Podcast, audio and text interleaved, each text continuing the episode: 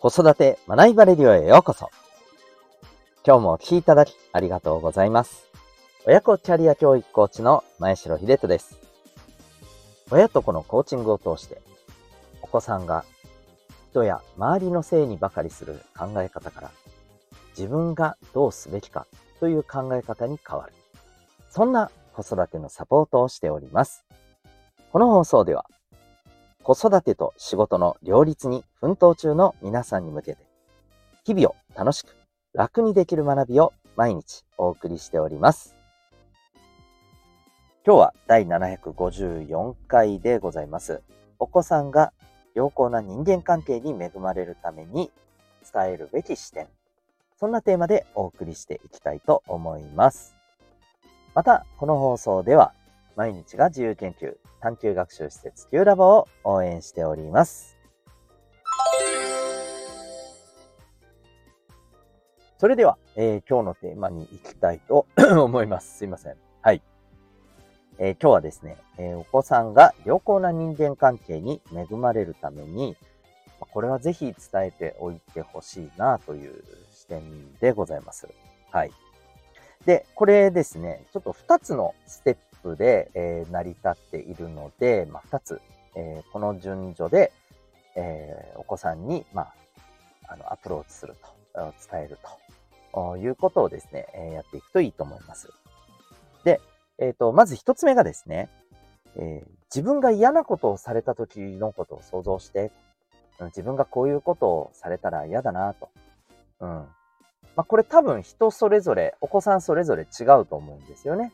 こういうことされて嫌だなって思うのは。もちろんあの、誰でもこれされたら嫌だよねっていうのもありますけど、えー、結構ね、あの、この辺違いはあると思うんですよね。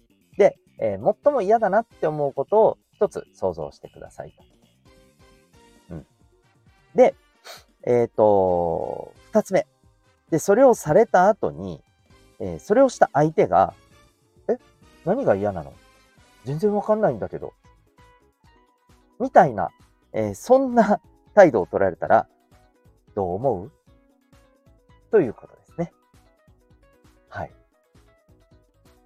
この二つの視点、まあ、ワンセットですね。この二つのステップでのこの視点。つまり、えー、自分が嫌なことをされて、えー、しかし相手は平気で、え、何？嫌だった？別にじゃんみたいな。えー、そんな風な感じでいたら、どうよと。うん。まあ、当然これ、嫌な気持ちになりますよね。その相手に対して、えー、な、なんでこんなことわかんないんだと。うん。もう、もうこいつのこと理解できんみたいなですね。まあそんな気持ちになると思うんですよ。で、これって結構やってますよねって話ですね。うん。これ大体ですね、あの、良好な人間関係を築く上で大きな障害になってることって、もうあの、間違いなく相手が不快になることを無意識のうちにやってしまってるっていうことなんですね。うん。で、これって、あの、例えばですね、そう、お子さんによくこういう表現すると思うんですけど、え、自分がそれされたら嫌じゃないっていうね。うん。例えば、人を待たせるような、もたもたするようなことをお子さんがしててですね、えー、キビキビ行動してと、あなただって待たされたら嫌でしょ？ね、あなたがさ、それされたら嫌じゃない？って言った時に、いや、別に、自分平気だけど。なんて思っちゃう子結構いますよね。そういう反応をしてくる子いません？自分がそれされたら嫌じゃない？って言われて、え、別に自分は平気だけど？って言われて、そこでこう終わってしまうみたいなね。伝えたいことがそこでね、スカって なっちゃうような。そういうことってありませんか？うん。で、これって、あの、このアプローチではね、あの、伝わんないんですよね。うん。だから、えー、相手にとって嫌だなって思う、えー、ものでもって想像させる。そんなアプローチに切り替えるんですよ。で、しかも、えー、相手が、え、よくわかんねえ。うん、何、なんか嫌だった？全然じゃんみたいな。何怒ってんの？みたいな。信じらんねえみたいな。えー、っていう風な、あのー、ことを取られるのって、あるよと。あなたもやったりしてる可能性あるんだよと。これ気をつけようねと。つまりここで、えー、伝わることって、何が嫌かっていうのは人それぞれ違うと。これ逆に何をされて嬉しいかっていうのも人それぞれ違う。物の見方、感じ方っていうのは、同じ、え、事柄を見てても、その場にいても、えー、人それぞれやっぱり違ってくるんですよねっていう話ですよね。うん、いわゆる多様性を認識することにもこれ、つながるんですよ。うん。あの、これ、この間余談ですけどね、えっ、ー、と、何かのね、記事で見たんですけど、本当かよって僕は思ったんですけど、えっ、ー、と、先生がね、あの、高校の先生かな、中学の先生なのかな、多分どっちかだと思うだったと思うんですけど、こう街中で、まあ、たまたまですね、えっ、ー、と、こう、お友達、お知り合いの、あの、異性の方と歩いていたら、えー、生徒に盗撮されたと。うん。で、しかも、その写真を見た生徒の保護者が、えー、先生、なんて不純なことしてるんですか？みたいな。ふうに学校にクレームがあったんだそうです。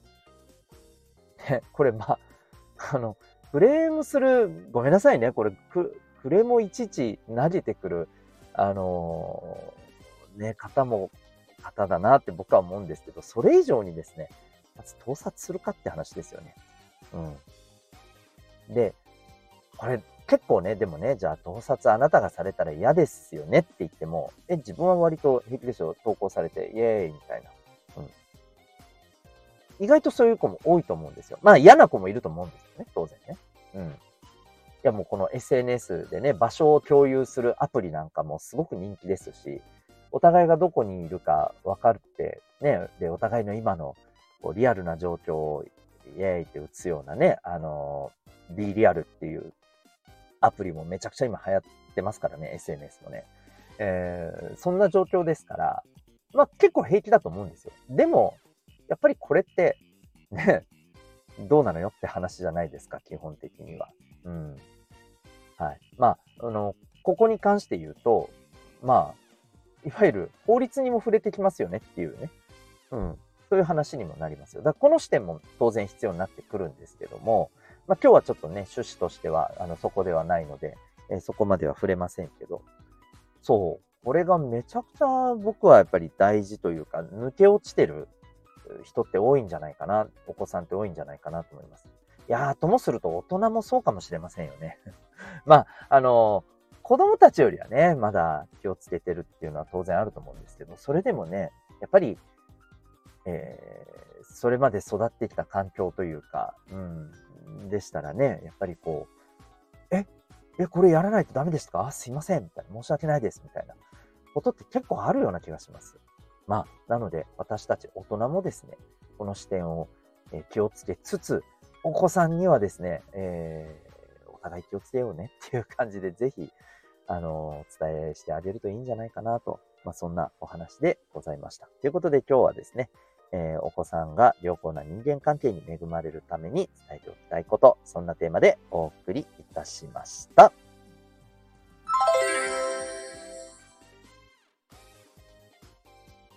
最後にお知らせをさせてください。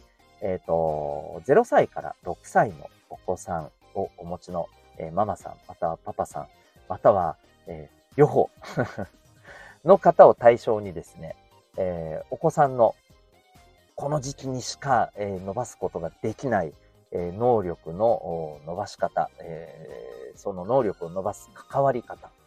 さらにはですね、えこの時期、え最も、え気をつけるべきことの一つがですね、えパートナー間のですね、すれ違いなんですよね。はい。産後の恨みは一生の恨みみたいなね、ことをね、あの、どなたかが言ってたのを最近目にしましたけれども、あの、まあ、ちょっとね、怖い表現ですけど、これも、まあ、一概にね、違うとも言えない。うん、この時期に、やっぱりこう、何もやってくれなかったなっていうのは特にね、ママさんからすると、すごく根に持ってしまうところでもあると。一方でパパさんは、どうしたものかと、どうすれば、その自分も精一杯やれることやりたいんだけど、なんかわかんないな、伝わんないな、みたいな、もやもやえー、こういうことってあると思うんですよね。うん。で、えー、そんなですね、このお子さんがですね、幼児期の頃の子育てを、えー、コミュニケーションの部分からですね、しっかりと、あの、オーダーメイドでですね、えその人、そのご夫婦、パートナーに合った、えー、コーチングサポートをしていこうというのがですね、えー、6ヶ月からのこのコーチングプログラム、えー、セルフスタンディングコースでございます。え興味がある方はですね、今、体験セッションもリモートまたは、え対面どちらでもですね、受けることができます。え他ではやってない。